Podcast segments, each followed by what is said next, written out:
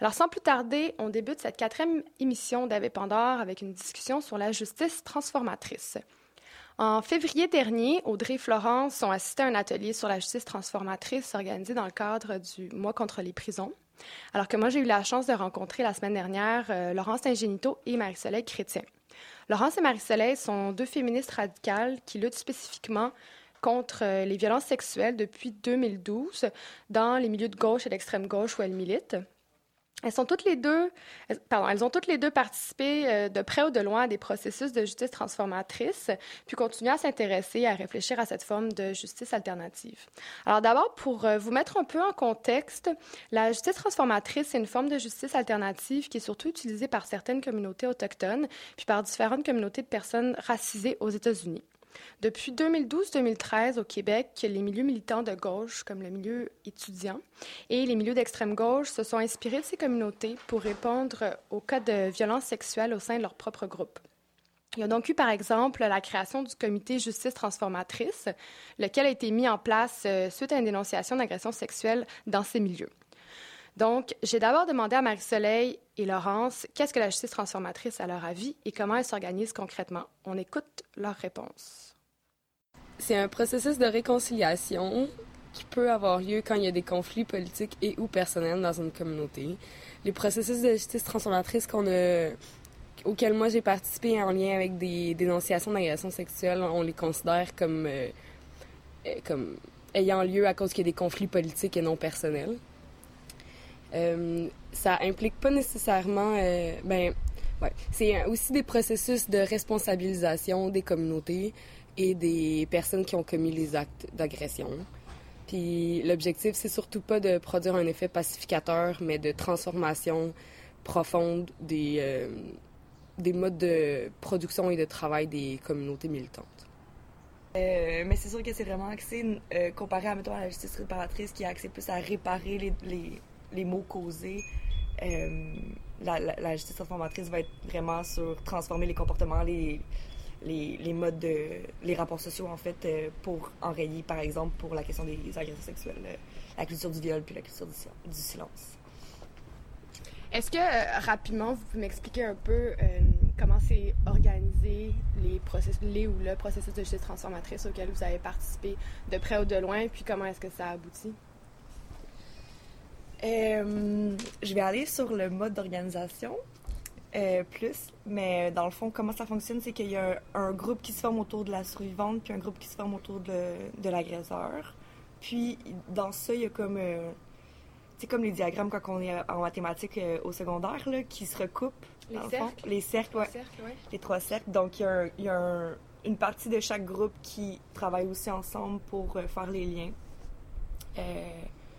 Continue tu veux que je continue? Non, vas-y, vas-y. Euh, ben, c'est ça. Il y a. Euh, généralement, c'est les. Mais en tout cas, quand, quand, quand j'ai participé à, à, un processus, c'était la survivante, c'était les besoins de la survivante qui étaient mis euh, à l'avant-plan. Puis à l'intérieur du. Moi, j'étais à l'intérieur du cercle autour de la survivante. puis j'étais un peu en lien avec la personne qui faisait le lien avec l'agresseur et le cercle autour de la survivante. Mais euh, autour de la survivante, on fonctionnait avec euh, un mode d'intervention féministe aussi. C'est-à-dire que c'était un lieu de guérison et pour elle, oui, mais aussi pour toutes nous qui travaillaient ensemble, euh, qui avaient vécu des traumas reliés à des abus de pouvoir ou des, de l'harcèlement ou des agressions sexuelles. Donc, euh, la justice transformatrice, on comprend que c'est un outil que se donne une communauté pour euh, non seulement régler des situations de violence, mais également pour s'attaquer aux dynamiques qui ont permis à, ces violences euh, d'avoir lieu. C'est donc reconnaître que l'agression sexuelle, c'est le fruit non seulement du comportement d'un seul individu sur l'agresseur, mais que c'est aussi une structure, c'est aussi le fruit d'une structure problématique qu'il faut transformer dans les milieux progressistes, euh, il est reconnu que la justice étatique ne fait que reproduire des oppressions systémiques que ces groupes, justement, cherchent à combattre. Donc, on comprend rapidement que la justice transformatrice exclut nécessairement le recours au système de justice pénale puis à la police. Il ne faut pas oublier non plus que la justice transformatrice a des objectifs très différents de la justice étatique. Elle cherche à réparer les douleurs de la survivante puis à transformer les rapports sociaux au sein d'une communauté comme euh, Laurence et Marie-Soleil nous l'ont bien expliqué. Elles m'ont aussi expliqué que la justice transformatrice a comme postulat l'idée que le récit de la survivante doit non seulement être entendu, mais qu'il doit être cru. Donc, on reconnaît euh, dès le départ que l'agression a réellement eu lieu. Euh, c'est très intéressant puisque cette idée de donner une voix aux survivantes ajoute un aspect d'empowerment des survivantes. Par contre, comme Marie-Soleil et Laurence nous l'expliquent, un processus de justice transformatrice ne fonctionne pas à coup sûr. Puis comment est-ce que ça s'est terminé, tout ça, finalement? Euh... Vas-y. Ouais, ben je dirais que je pense, je sais pas si on l'a dit dès le début euh, par rapport au postulat puis aux objectifs là, mais euh, une chose qui est importante euh, dans les processus de justice informatrice, c'est la bonne foi puis la responsabilisation des, de l'agresseur ou de la personne ayant commis un, acte. Parce que ça peut être plus que juste, ça peut être plus que, que, des agressions là, ça, peut faire sur plusieurs événements ou crimes entre guillemets. Euh, puis dans le fond, euh, la première, euh, la, base du processus, c'est la bonne foi, puis le, désir réel de vouloir changer, puis de se transformer, puis de, réparer le mal qui a fait, que la personne a fait. puis malheureusement, dans, dans ce cas-là, ben, ce désir-là n'était pas là. Donc, ça, ça s'est soldé par rien. Ouais, en ce moment, je pense que la survivante est relativement encore un peu en contact avec euh, les gens près de l'agresseur. Euh, mais ça stagne. Parce que, justement, parce que l'agresseur euh, veut pas reconnaître le mal qu'il a fait. C'est la base de la reconnaissance. Mhm. Puis les gens autour de lui ne veulent pas non plus reconnaître. ben, il y a des gens qui ont reconnu, mais les gens, en fait, qui ont reconnu que leur ami avait agressé sont moins en soutien avec lui parce qu'ils ont été déçus de son comportement. Finalement, justement, ça m'amène à, ma prochaine question. Sans, sans cette reconnaissance, sans la participation de l'agresseur, il n'y a pas de justice transformatrice finalement? Ben, moi, peut-être c'est là peut-être qu'on va euh, pas être d'accord moi puis Laurence, mais euh, pour moi c'est la base d'un processus parce que si euh, s'il n'y a pas reconnaissance de l'acte commis, on peut pas transformer les comportements menant à l'acte. Puis on peut pas transformer tout le reste, tout l'environnement qui, est, qui, qui alentour. Donc,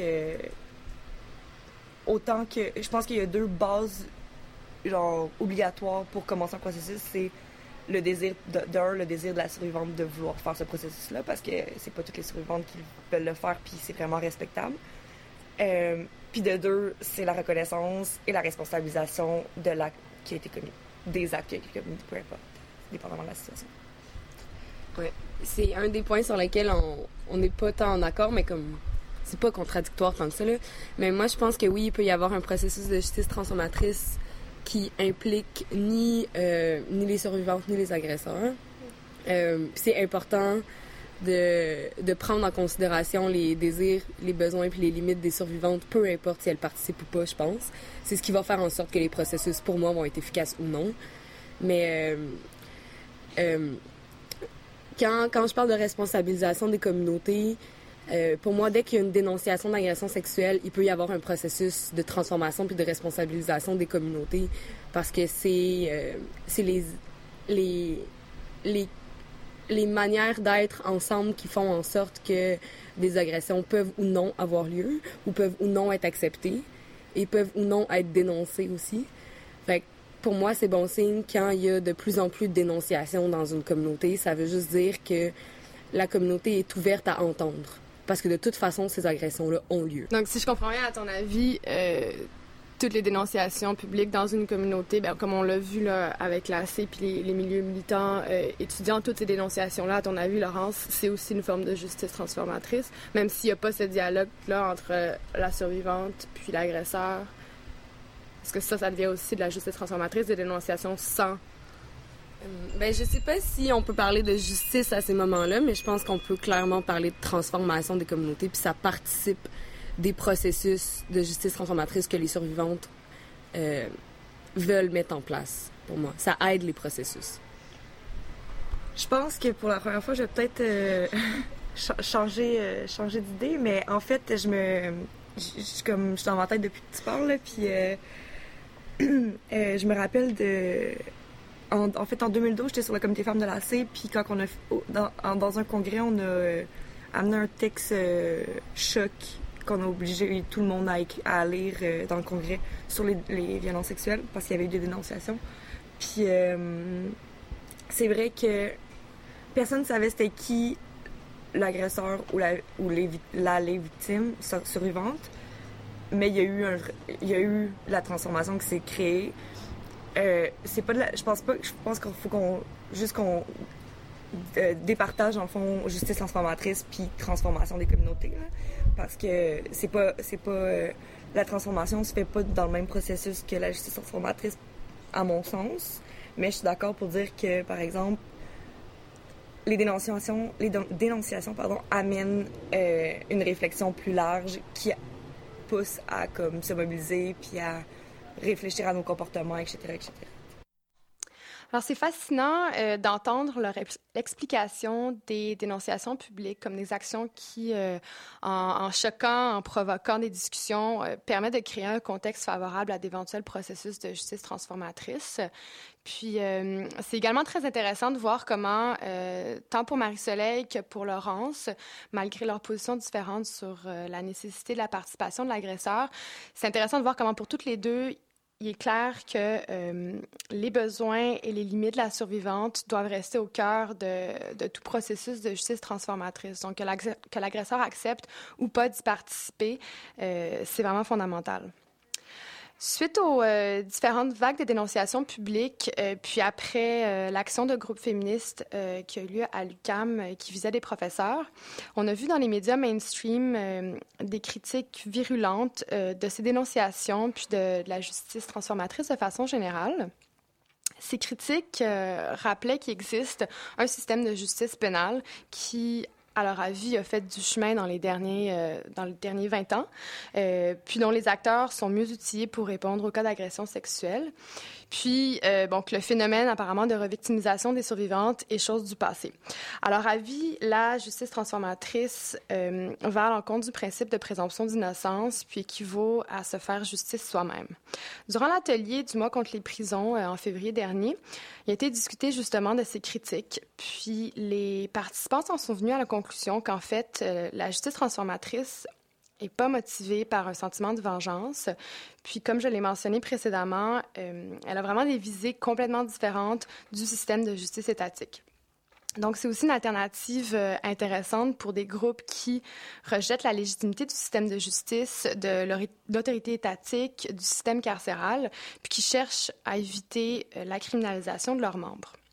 Je me suis aussi demandé si euh, Laurence et Marie-Soleil ont rencontré le même type de réaction violente au sein de leur milieu euh, progressiste. Donc, s'il y a eu un backlash euh, dans le même type, du même type, pardon, dans les groupes qui souvent se disent pro-féministes. Plutôt, vous avez dit que dans le cadre du, du processus de justice transformatrice auquel vous avez participé, il y a eu bon, l'agresseur qui a, refusé de reconnaître euh, ses gestes, mais aussi des gens de son entourage à lui aussi qui ont réagi fortement euh, à ça. Est-ce que justement c'est quelque chose qui arrive souvent, ce, backlash-là, puis c'est une réponse négative euh, au sein des milieux ou des communautés militantes? À chaque dénonciation, son, chaque dénonciation a son backlash. Mm-hmm. L'intensité vient par exemple, soit du statut de l'agresseur, soit du statut euh, de la survivante. Mais euh, dans toutes les dénonciations depuis 2000, ben, par exemple depuis 2012 où je suis dans le milieu militant, puis euh, sur cette question-là, il y a un à chaque fois. ouais, moins important, plus important, mais il y en a toujours eu un. Inévitable parce qu'il y a la culture du viol qui fait en sorte que c'est pour ça qu'on appelle ça une dénonciation. C'est parce qu'on dénonce l'injustice. Euh, mais pour enchérir, en fait, euh, c'est c'est aussi la dénonciation, c'est aussi la, la c'est aussi de briser le silence dans une communauté qui se dit euh, égalitaire, qui se dit de gauche, qui se dit féministe, pro-féministe, etc., etc. Donc, euh, veux, veux pas, euh, c'est sûr qu'il va y avoir un backlash, Euh, bref, c'est des, dénonciations, puis euh, tous les processus de justice transformatrice, c'est euh, des actions qui ont permis de rappeler aux militants que malgré les positions politiques anti-oppressives et antisexistes de ces groupes, il existe encore des dynamiques sexistes et des dynamiques de pouvoir au sein de ces groupes. Lors de l'atelier, les filles nous expliquaient aussi qu'il y a eu des ruptures, ou du moins des tensions, entre les groupes féministes, puisque l'utilisation des dénonciations publiques, puis la mise en place de processus de justice transformatrice ne fait pas l'unanimité euh, auprès des féministes non plus. Ça a été un des défis les plus difficiles pour elles. Elles sont conscientes qu'il est fondamental de, de, conserver une solidarité féministe, de pouvoir continuer à s'organiser puis à lutter ensemble euh, à l'extérieur de ces processus de justice transformatrice. On écoute donc la suite de leurs réponses. Ben, je, suis d'accord avec ce que tu dis. Je pense que les, les, euh, les désirs d'implication dans la création du processus de justice transformatrice, peu importe la position sociale des, euh, mais la, la position sociale des gens, euh, c'est-à-dire s'ils sont plus près de la survivante ou plus près de l'agresseur, pour moi c'est super important. Mais mais souvent en fait c'était que pour remettre en question la parole de la survivante. C'est-à-dire que les gens voulaient pas tant que ça s'impliquer dans un processus de justice alternative de sur les bases, euh, sur la base qu'il y avait eu une agression et qu'il fallait transformer ces, ces comportements-là.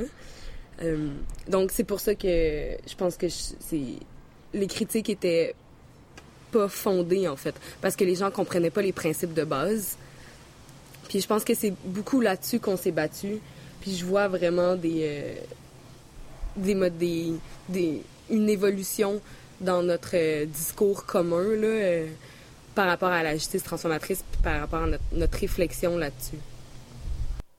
Alors, en terminant, j'ai demandé à Laurence et à Marie-Soleil si, après leur expérience de justice transformatrice, si elles, sont encore, euh, si elles ont encore confiance euh, en cette justice alternative pour répondre aux agressions sexuelles. Elles m'ont dit que, en fait, c'est un processus euh, qui est à très long terme, qu'il faut s'armer de patience, puis qu'il y a un travail constant de transformation et d'éducation populaire qui doit se faire parallèlement. Par contre, euh, on comprend que euh, même dans les milieux progressistes de gauche et d'extrême gauche, il est difficile de parler de culture du viol, de dénoncer des dynamiques sexistes et puis euh, évidemment de modifier les comportements. Mais j'aimerais quand même terminer sur une note un peu plus positive. Alors récemment, euh, il y a une survivante qui a été supportée par le comité Justice Transformatrice qui a publié un texte sur la page du groupe euh, Alerta Feminista où elle exprime sa gratitude envers le comité, sa confiance en la justice transformatrice, puis euh, où elle dit que grâce à ce processus, et à la bonne foi de l'agresseur, elle a réussi euh, à pardonner, puis elle considère aujourd'hui euh, comme un allié pro-féministe. Bref, c'est une histoire euh, très inspirante. On n'a malheureusement pas eu le temps ce soir euh, d'aborder toutes les questions que vous pouvez avoir sur euh, l'efficacité ou la, pertinence de la justice transformatrice comme un outil des luttes féministes. Mais pour celles euh, qui aimeraient poursuivre leur réflexion, on va vous mettre plusieurs liens intéressants sur notre page Facebook. Comme je l'ai mentionné plus tôt, la justice transformatrice a beaucoup été utilisée par des communautés de personnes racisées aux États-Unis. Donc, on s'en excuse, mais il y a beaucoup de textes et d'ouvrages en anglais à ce sujet. Puis, euh, finalement, je tiens à remercier Marie-Soleil et Laurence pour avoir pris le temps de répondre à mes questions et toutes les participantes à l'atelier du mois contre les prisons également.